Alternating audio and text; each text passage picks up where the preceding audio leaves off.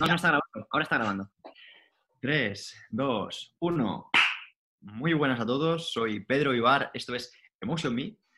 Y el episodio de hoy es muy especial, ya que lo estamos haciendo a través de la plataforma Zoom con uno de los compañeros del proyecto que se llama Sergio San Juan. Hola, muy buenas. ¿Qué tal? Bueno, soy Sergio, como ha dicho Pedro. Y mi compañera y pareja, Lucía Huesón. Hola, ¿qué tal? ¿Qué tal todo? Es un placer estar hoy aquí hablando de Diario Estoico. Si ves esto por YouTube, seguramente pues, entiendas un poquito más de lo que estamos hablando porque al final lo estamos grabando en vídeo, pero si lo escuchas en podcast, que sepas que hemos traído un montón de preguntas que nos habéis eh, hecho durante todos estos meses a raíz de, de anunciar que estamos trabajando en un blog de estoicismo en habla hispana y decirte que, bueno, pues es una locura porque hay más de 10 personas que están escribiendo, tenemos eh, desde profesionales de la psicología, gente más del mundo de la comunicación, eh, personas más relacionadas con la filosofía y todos ellos y yo mismo vamos a ayudarte a que entiendas mucho más de qué, de qué va todo esto. Así que, sin más dilación, comenzamos con el podcast de hoy. Bueno, vamos a intentar enfocar una serie de preguntas y antes de nada, eh, a mí personalmente me gustaría agradecer a todas las personas que forman parte de este proyecto. David, Pablo y Arenilla son los tres que se me vienen a la cabeza, pero hay muchísima gente más. Así que muchas gracias desde este podcast. Eh, si quieres, empiezo por una pregunta que para enfocar un poco de qué va este proyecto, Pedro, y qué es lo que quieres conseguir con este proyecto. Cuéntanos un poco. Muy bien. Bueno, pues ya sabes, Sergio, que diario estoico básicamente lo que intenta transmitir es cubrir la necesidad que tienen muchas personas de tener una filosofía y tener eh, unos principios que les ayudan a, gestionar su día a día. Porque como ya sabes, o hemos desarrollado en antiguos programas, el problema que tenemos en el siglo XXI no es eh, una falta de, alimento, no es una falta de, mm, de necesidades, como podría ser, por ejemplo, hace pues mil años o 500 años, donde mm, para ganarte la vida o sobrevivir al día siguiente, pues lo tenías muy difícil, pero el problema que tenemos en el siglo XXI es que por mucho que eh, cubrimos nuestras necesidades, esta adaptación hedónica hace que no nos conformemos con nada y que las personas, cuanto más tienen, más infelices son. Entonces, intentamos transmitir los valores que ya se crearon hace 2.300 años, que que intenta transmitir esta filosofía, pero que eh, lo que es el paso del tiempo eh, ha hecho que, mm, pues que se, se, pierda o incluso que se malinterpreten, porque eh, muchas veces ocurre que en el estoicismo hablan de que los, los, estoicos no tienen emociones, los estoicos son impasibles, los estoicos em, no, no, sienten, cuando eso no es así, simplemente tienen un mayor control adquirido mediante el entrenamiento. Y es que es muy importante eh, transmitir a las personas que escuchen esto que esto no va de, no tener emociones, esto va de que en lugar de reacciones cuando sucede algo, tengas un momento de reflexión en tu cabeza y decir, decido no actuar de esta manera eh, poco virtuosa, ¿no? que digamos que es en contra de lo que van estos principios. Lucía, eh, ¿cómo has visto a Pedro un poco estos días? ¿Cómo le ves con este proyecto? ¿Le ves ilusionado o no? ¿Cómo lo compararías con otros proyectos? Conozco a Pedro desde hace ya bastante tiempo y hemos desde entonces sacado algunos pequeños proyectos, pero este es sin duda en el que ambos más ilusionados estamos. Eh, Diario Estoico va a ser una oportunidad de poder traer esta filosofía que nos ha ayudado tanto a nivel personal a las calles, darlo a conocer y brindarle a la gente la oportunidad de conocer que con una serie de herramientas pueden llegar a eh, cubrir ciertas necesidades emocionales que a día de hoy tenemos. Me parece algo primordial en el siglo XXI porque, como bien ha dicho Pedro, ya no tenemos necesidades de cubrir, de pasar hambre o no tenemos que salir a cazar, no tenemos esa, serie de, necesidades ¿no? en nuestro día a día, pero sí que se, nos, se me vienen a la cabeza otras. Y el estoicismo es un motivo, un, un conjunto de reflexiones de, principios y valores que rigen a las personas con un nivel superior de autocontrol y mm, creo que, es una buena oportunidad para hacer algo bueno por el resto de la gente, porque al final es algo que nos ha ayudado también a nosotros un montón. Y nos ayuda. Se me viene mucho a la cabeza con esto que habéis hablado eh, un fragmento del libro de Pedro, de La felicidad es el problema, en donde habla de que la supervivencia está regalada. Un poquito por ahí tiran las cosas, ¿no? Y creéis que el estoicismo puede ayudar a, cambiar ese punto de vista. Sí, al final eh, ocurre algo, Sergio. Ocurre que hoy por hoy eh, sobrevivir es fácil, porque al final tenemos pues, desde ayudas sociales hasta mm, la posibilidad de abrir el frigorífico y tener cualquier comida, de abrir el grifo y tener agua fría o caliente. Eh, el tema de, de, tener esas necesidades básicas de supervivencia las vamos a tener. Incluso tú tienes un accidente y vas a tener un hospital que cubra tus, tus necesidades, incluso, eh, incluso si tú mismo te quieres hacer daño, por ejemplo, mediante el tabaco, el alcohol o, ciertas drogas, el sistema va a hacer que tú sobrevivas. De hecho, yo tuve un accidente grave y al, sistema eh, le doy igual cómo vaya a quedar después, pero te va a salvar la vida siempre. Entonces, siempre, siempre, siempre vas a acabar vivo.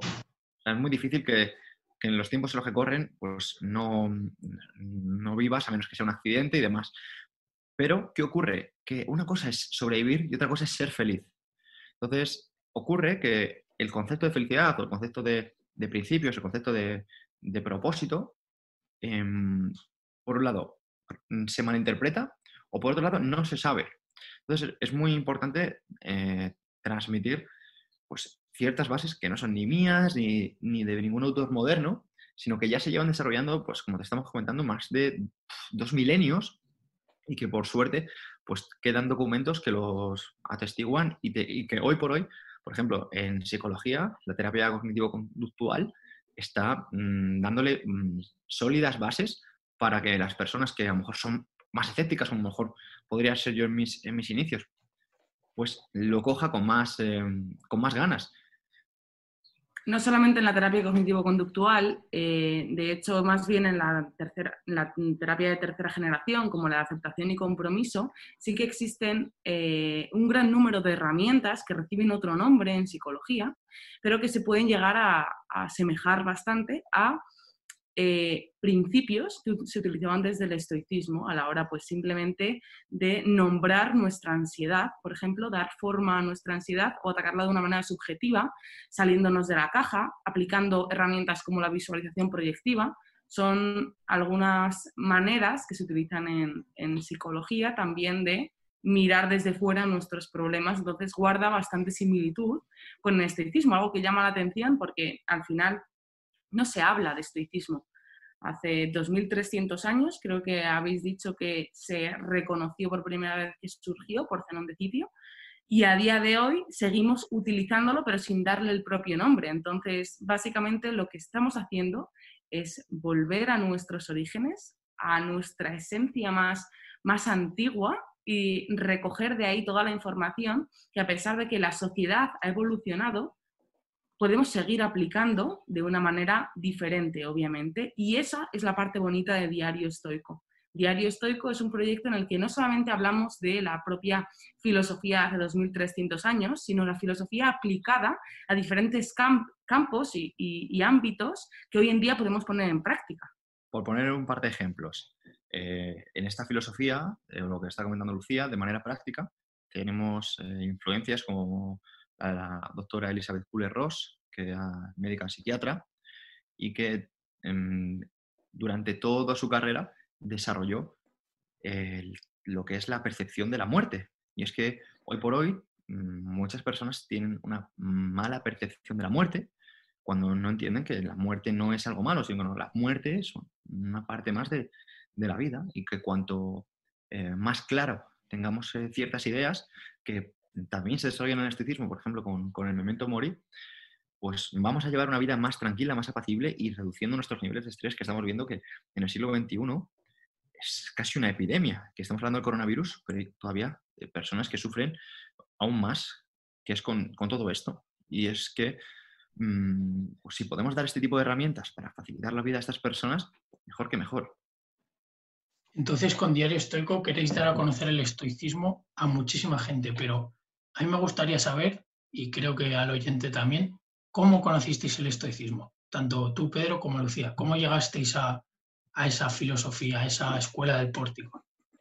Pues muy bien. Eh, voy a contar primero cómo lo conocí yo. Y es que al final yo yo leo mucho, lo que pasa es que al final yo no sé qué estoy leyendo, o sea, no sé, hay veces que tú puedes leer un libro y no sabes que es el libro de psicología, o puedes leer un libro y no sabes que es de finanzas, o puedes leer un libro y no sabes que es de mm, autoayuda, o lees un libro no sabes que es una novela, o sea, a menos que ya eh, sepas lo que estás leyendo porque lo estés buscando, realmente yo era de coger un libro y, leerlo porque sí. Y hace un tiempo, eh, para que te das una idea, yo no sabía quién era Sócrates, Séneca, o sea, para mí eran todos iguales. O sea, a mí me hablabas de Séneca y yo pensaba que era Sócrates. Eh, Séneca el viejo y yo pensaba que era el, Séneca que conocemos, ¿no? O sea, que decir, hay una serie de, ideas que, pues para que te das una idea, a mí me resonaban mm, ya no en la cabeza, sino que tenía un cacao. Entonces, pues de leer, leer, leer, pues realmente yo no tenía ni idea de lo que estaba leyendo, no sabía qué era estoicismo.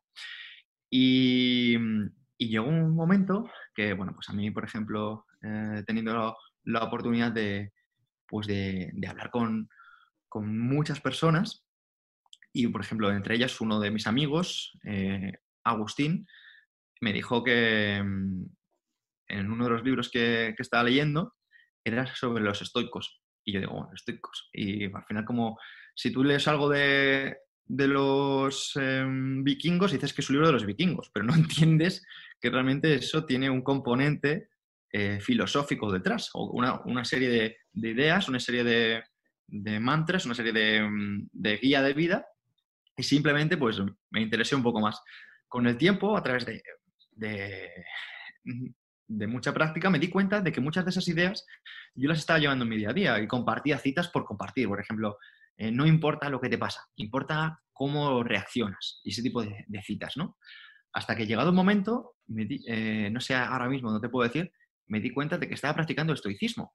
Conocí a Marco Aurelio, conocí a Séneca, conocí a Epicteto y me di cuenta de que ellos eran los que habían eh, desarrollado esta filosofía. Y creo que fue a partir de, alguna entrevista, mm, pues con, no me acuerdo si fue con Jesús Sierra o con, con alguno de, mis invitados del programa, que lo empecé a tener cada vez más claro. Aquí un saludo para ellos porque para mí son auténticos referentes y compañeros como Eduard Cheguren y demás que ya tenían referencias estoicas, Alberto, Alberto Álvarez, y empecé a indagar, empecé a darme cuenta de que autores que leía, como por ejemplo Tim Ferris, eh, Ryan Holiday, eh, Robert Greene, eh, practicaban esta filosofía y la defendían. Y desde entonces he intentado transmitirla en, pues de, primero de una manera más subliminal en mis redes, porque consideraba que, que a las personas pues, no les interesaba mucho, y cada vez de una manera más directa, haciendo que, que esto sea como una parte imprescindible de, mi vida y, que intento que sea también imprescindible de la vida de la gente que tengo alrededor. Eh, bueno, yo básicamente conocí el estoicismo a raíz de Pedro. Es verdad que siempre he sido una apasionada de la filosofía, de la psicología, me, encantaba leer y bueno, yo estaba estudiando la carrera de psicología cuando conocí a Pedro. Él lo ha mencionado al principio, pero cuando yo le conocí él había sufrido un, un accidente eh, que le dejó durante medio año pues sin posibilidad de mm, practicar ejercicio, prácticamente ni moverse. Entonces, en el momento en el que yo conocí a Pedro, eh, yo practicaba otro tipo de filosofías, como puede ser más bien orientadas al taoísmo, el budismo, el minimalismo, un, espacio en el que yo había encontrado pues calma, paz, eh, comenzaba a practicar la meditación, bueno, pues estaba en un proceso de desarrollo, porque al final el, como cualquier cosa, no, te levantas un día por la mañana y, lo conoces, ¿no? Es un, proceso, un día tras otro, que vas conociendo pequeñas cosas y las piezas se van uniendo. Bueno, pues el estoicismo fue una pieza en, el puzzle que a mí me faltaba. Eh, yo había encontrado un, buen camino que seguir y me crucé en mi camino con Pedro. Entonces, mm, yo me daba cuenta de que Pedro tenía una situación de mierda, pero él estaba siempre contento. Y cuando yo le conocí, él siempre pues hacía bromas acerca de la situación en la que él estaba pasando, ¿no? Se, incluso se reía del momento tan desagradable que él tenía. Y de hecho mm, me enamoré de él. Bueno, nos enamoramos en ese momento. Entonces, él me habló del estoicismo y él me hablaba mucho del estoicismo porque durante toda esa época pues se limitaba a leer, a divulgar y a escribir, y ahí fue cuando escribió La felicidad es el problema. Entonces a mí me llamó mucho la atención y bueno, yo también venía de, mi parte más minimalista y empecé a encontrar ahí una, una unión, una unión de piezas que me faltaban eh, para llegar a un completo desarrollo a nivel profesional, espiritual, incluso aplicado al deporte, que esta filosofía me dio y al final me la dio a conocer Pedro, pero como digo, fue como un conjunto de piezas que se fueron uniendo para que simplemente el estoicismo apareciese en mi vida. Es curioso, quiero añadir una cosa, es que muchas personas son estoicas sin saber que son estoicas, o al menos tienen eh, grandes bases estoicas sin saber que están utilizando este tipo de bases. Y es que Lucía me sorprendió porque cuando la conocí me trajo un libro de minimalismo. El minimalismo es una eh, de las ideas que intenta transmitir el estoicismo y es vivir prescindiendo de bienes materiales. Evidentemente es un indiferente preferido y cuanto, pues, por ejemplo, más dinero tengas, mejor, pero no, no persigues el dinero en sí. Persigues ideas y persigues eh, principios. Bueno, pues eh, me, hizo mucha gracia porque cuando conocí a Lucía el primer día me trajo un libro de minimalismo. El minimalismo, te digo, son ideas pues, de prescindir de, cosas. Y me hizo gracia porque al final Lucía es una chica joven, eh, ahora mismo tiene 22 años, y, que una persona tan joven se aleje del hedonismo, se aleje del placer, de la acumulación, del gusto, pues al final, al final hace que nosotros Mm, tengamos esa, conexión y, como dijera ella, pues nos enamoramos. Y sí, el, amor está permitido en el estoicismo. Sí, es una pregunta que nos hace mucho. O sea que veo que ahí en vuestra relación también hay una relación con el estoicismo, que una persona se la da a conocer a otra y que indirectamente ya Lucía cuando conoció a Pedro ya practicaba el estoicismo, que como ha dicho Pedro, al ser el estoicismo una filosofía tan práctica, muchas veces la estamos llevando a cabo sin darnos cuenta. Eso es. Y lo bueno de es que no dejas de aprender de él. O sea, es algo que aplicas en tu día a día. No dejas de aprender. Además, es, hay una parte muy importante, ¿no? que es la repetición de mantras, y es algo que cada vez uso con más frecuencia. O sea, no dejas de evolucionar, no es algo que tenga un techo. me, gustaría, me gustaría deciros, habéis contado vuestra historia con el estoicismo, pero ¿Pensáis que esta filosofía práctica, que este estoicismo, es para todo el mundo o que requiere de algo? ¿O cómo? ¿Qué pensáis? ¿Para quién es el estoicismo y para quién no? Vale, pues muy bien. Em, hay que dejar claro que esto es una filosofía y es un estilo de vida. Al final es una decisión. Entonces, debe ser para las personas que decidan ser. Como, por ejemplo, una, una disciplina eh, por ejemplo, como CrossFit, me gusta mucho que se asemeja en ciertas cosas al estoicismo, y es que CrossFit es para todo el mundo, pero no todo el mundo es para CrossFit. Pues con el estoicismo pasa lo mismo, ¿no? Es, el estoicismo es para todo el mundo, pero no todo el mundo vale para ser un estoico. Porque muchas veces ocurre, Sergio, que, mm, que suena, al final esto, que, esto suena algo como fuerte, pero es que esto es una decisión. Y muchas veces te va a hacer. Mm, te va a poner en, te va a poner en, pues, ¿cómo te voy a decir? En situaciones de exigencia constante, en situaciones incómodas, en situaciones pues, que muchas veces no son agradables, en situaciones pues, de mirar siempre al futuro, de sacrificar el placer a corto plazo. Y lo que no te das cuenta es que no todo el mundo es capaz de hacer eso. Hay personas que prefieren mm, sacrificar el largo plazo por el corto plazo y disfrutar hoy. Imagínate, eh, sacrificar tener un físico, por ejemplo, en verano, por comerte hoy todos los días chocolate. Mm, por poner un ejemplo, ¿vale? A mí me encanta el chocolate y lo, lo como casi a diario. Pero, por ejemplo, em, un montón de circunstancias que de tu día a día en el estoicismo harían que te exijas a un nivel que a lo mejor no es agradable, que no es cómodo y no creo que eso lo pueda hacer todo el mundo, porque si no todo el mundo, por ejemplo, estaría fuerte, tendría abdominales, eh, tendría, se habría leído unos 50 eh, libros al año y estamos viendo que la media, por ejemplo, de este país es de uno.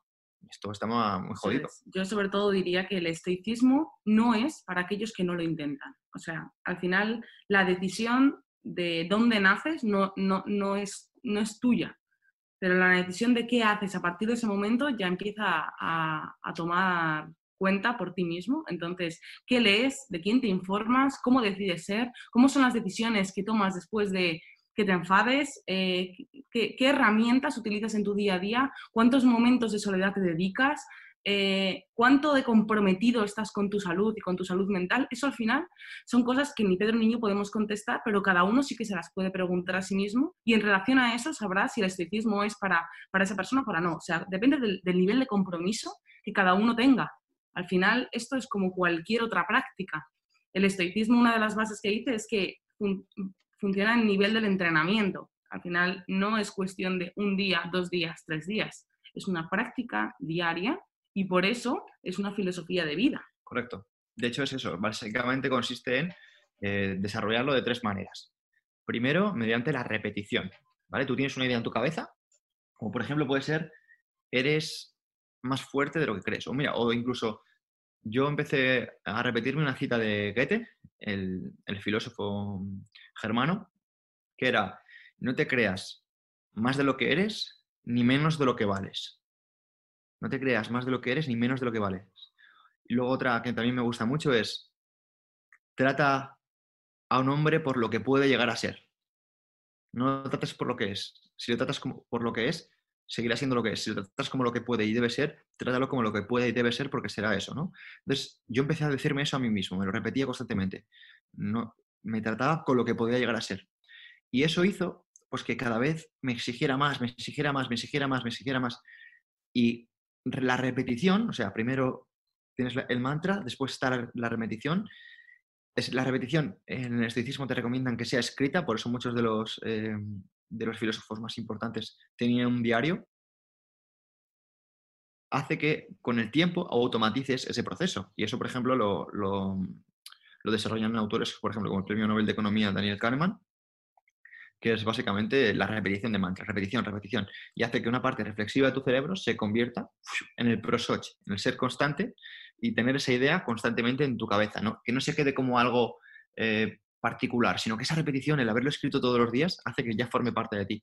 Y de esa manera, como hemos comentado, al final acabas convirtiéndote en estoico, pero evidentemente eso no está al alcance de las personas que no decidan hacerlo. Claro, al final lo que se, lo que se consigue mediante esa repetición es que eh, se acorte el tiempo de reacción. ¿no? Si yo, lo que en un primer momento me puede costar mucho, que simplemente a la hora de crear un mantra, por ejemplo, uno que yo utilizo mucho es el secreto de una vida feliz es una vida tranquila, así que controla tu impulsividad. En un primer momento es, vale, el secreto de una vida feliz es una vida tranquila, controla la impulsividad. Pero día a día, a lo mejor cuando la, impulsividad me nazca, simplemente el saber que tengo que controlar mi impulsividad, ¡pum!, acorta mi tiempo de reacción y ni siquiera me sale, por ejemplo, ser reactiva a, una, a, un, a un agente extrínseco que me haga daño. Entonces, de eso se trata, ¿no? De ir acortando esos tiempos de reacción y, encontrar una vida tranquila. Corríjame si me equivoco, Pedro, pero eh, el ser estoico es algo que se tiene que practicar día a día y es algo hacia lo que se aspira, ¿no? Es como un ideal. Entonces, el estoicismo es una práctica constante. O sea, ¿qué criterio hay para decir tú eres estoico, tú no? ¿O simplemente el estoico es una figura a la que aspiras? A ver, ser estoico es una figura a la que aspiras. Esto es como la, eh, mira, esto es Aristóteles. La excelencia no es un acto, es un hábito, consiste en la repetición. Es como, por ejemplo, mm, ser deportista.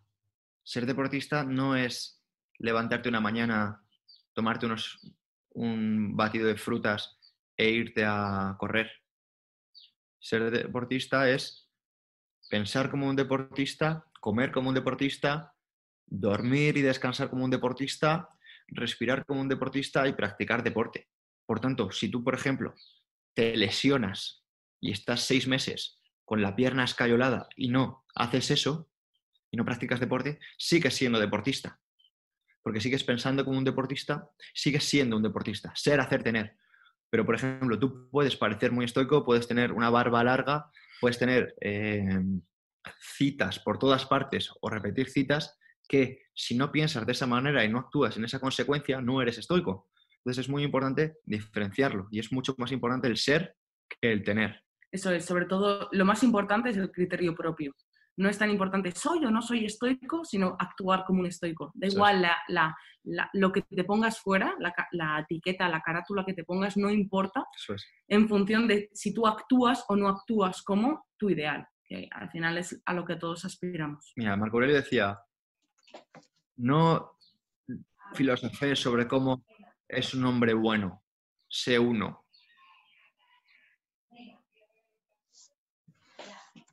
Vaya cita para, los oyentes, para que se queden con ella.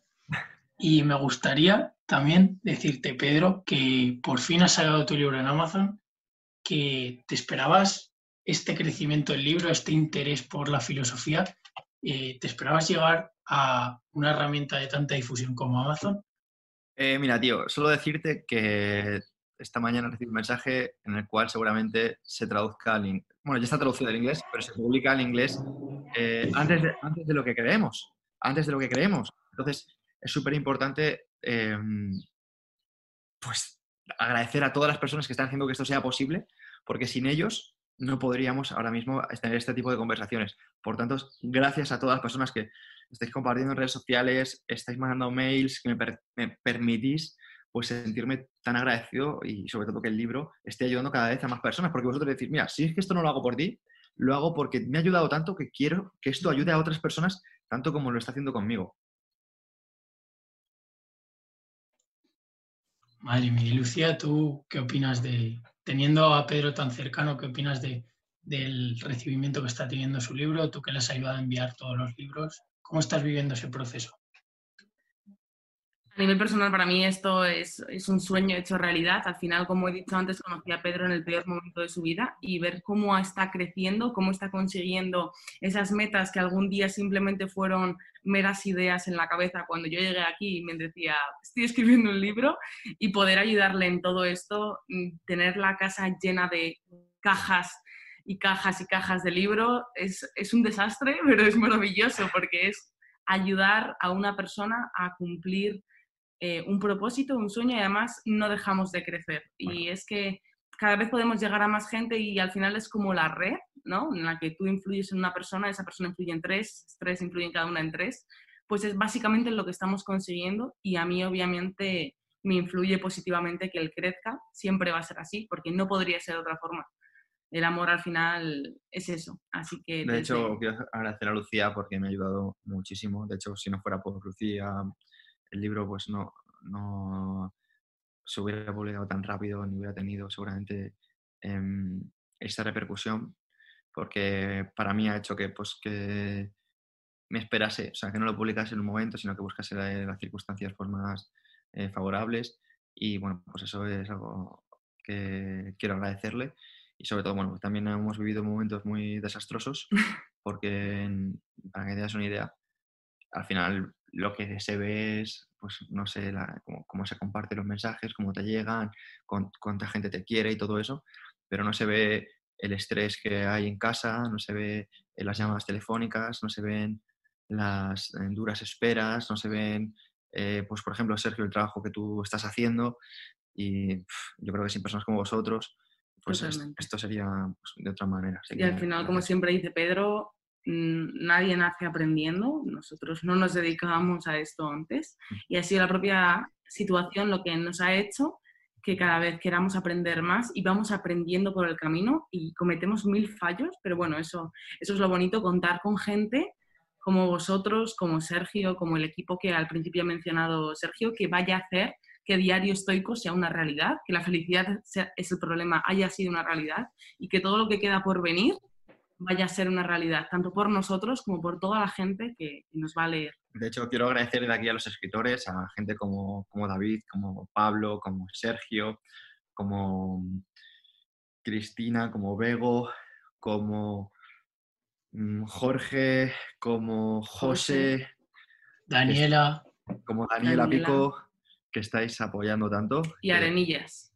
No es escritor, pero es, es. el es el que está dando forma a todo. Y sobre todo gente como Agus también, que está pues dándome un montón de, ideas sobre temas y demás. Bueno, y todas las personas como que, que estáis escuchando el podcast y que escribís, mandáis mails y decís, pues me encanta esto y a mí me ha ayudado esto a dejar de fumar o me ha ayudado esto a no enfadarme con mi, con mi madre, me ha ayudado esto a ser sincero y decir, eh, por ejemplo, que, que, me gustan los hombres o que me gustan las mujeres. O sea, un montón de, de personas que están ah, utilizando ese tipo de, de, filosofía para mejorar su vida y que pues me escriben, me lo cuentan y desde aquí gracias a vosotros porque sois los que inspiráis ese tipo de podcast y ese tipo de proyectos. Al final somos un equipo y sin vosotros no sería posible porque nos inspiráis, nos dais ideas, es, es, la gasolina del día que nos hace que nos levantemos con una misión y nos acostemos con la misma todos los días. Eso es. Y sobre todo, si quieres también formar parte del proyecto, eh, decirte que simplemente puedes mandar un mail a web arroba diarioestoico.com. Lo podéis encontrar todo en la página web de Diario Estoico y ahí Eso está es. toda la información. Así que echad un ojo porque tenemos varias partes, tanto la parte de blog como la parte de newsletter, como la parte de la tienda, que es, Es de locos. es genial. Es genial. Justo, justo me, si os parece, ya vamos a ir concluyendo y me gustaría que mandarais una invitación personal a las personas al blog. ¿Qué se van a encontrar en ese blog? ¿Qué, qué, qué cosilla destacaríais? ¿Qué, ¿Qué van a encontrar en ese blog? Mira, eh, yo te puedo decir, que, ¿qué te podría decir, Sergio? Mira, dedicación. Vas a encontrarte dedicación. Y en cuanto a lo que te vas a llevar en tu vida, te vas a llevar a tu vida una perspectiva más amplia y sobre todo aire fresco. Te vas a llevar aire fresco, herramientas para que tu vida sea mejor. Todo lo que estés dispuesto a aprender lo vas a encontrar. Al final todo va a depender de la persona, del lector. Entonces, como estaba comentando brevemente, el blog consta de tres partes. Una parte pues de, de newsletter, que es el correo que enviaremos semanalmente. Otra parte de artículos en la web, donde estamos todos los escritores, yo me incluyo. Pedro también escribe eh, con artículos filtrados, revisados y colgados para poder aplicar esta filosofía a nuestra vida de una manera breve, sencilla, concisa para todos, para cualquier persona que quiera aprender de manera gratuita. Y luego una parte de respaldo, una parte de apoyo, la parte de la tienda que cubrimos con eh, ciertos artículos relacionados obviamente con el estoicismo diseñados por nosotros. Sí, bueno, la parte de, de tienda al final es, es una parte pues, necesaria para que, el artículo, para que el blog siga adelante y contamos con, con libros muy potentes como por ejemplo Invicto de Marcos Vázquez, que es, eh, es un, uno de nuestros afiliados y aquí pues, dar unas gracias, unas gracias a, a, Marcos porque es un adalid de, del estoicismo, de esta filosofía y bueno, comparto mucho la visión de, de la vida con él. Estamos en, en otro proyecto también con, con Marcos y, y, la verdad que es una persona excepcional.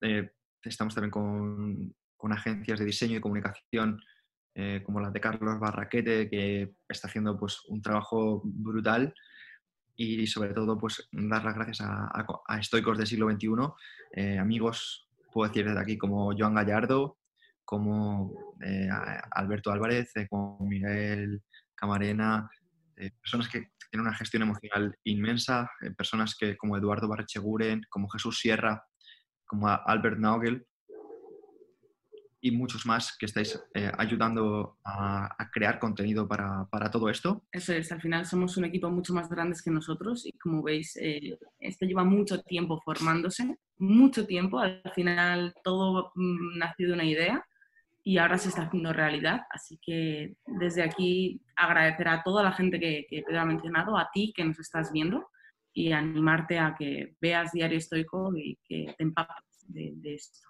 Vale. Pues bueno, para mí ha sido todo un placer presentar esta primera entrevista y contar con Pedro y con Lucía en esta entrevista tan personal enfocada al proyecto de Diario Estoico y pediros eh, que si podéis pasaros por la web, dejar el feedback, echar un ojo a las herramientas, a los estoicos, que de verdad creo que es una filosofía que os puede ayudar y que vais a disfrutar leyendo en el blog. Así que Eso. un fuerte abrazo, chicos. Muchísimas gracias, Sergio, por la entrevista. Ha sido como sentirme en casa. Gracias por la iniciativa, Sergio. Yo me lo he pasado genial y, y, bueno, espero que a la gente que lo esté escuchando pues también le haya gustado. A vosotros por la oportunidad.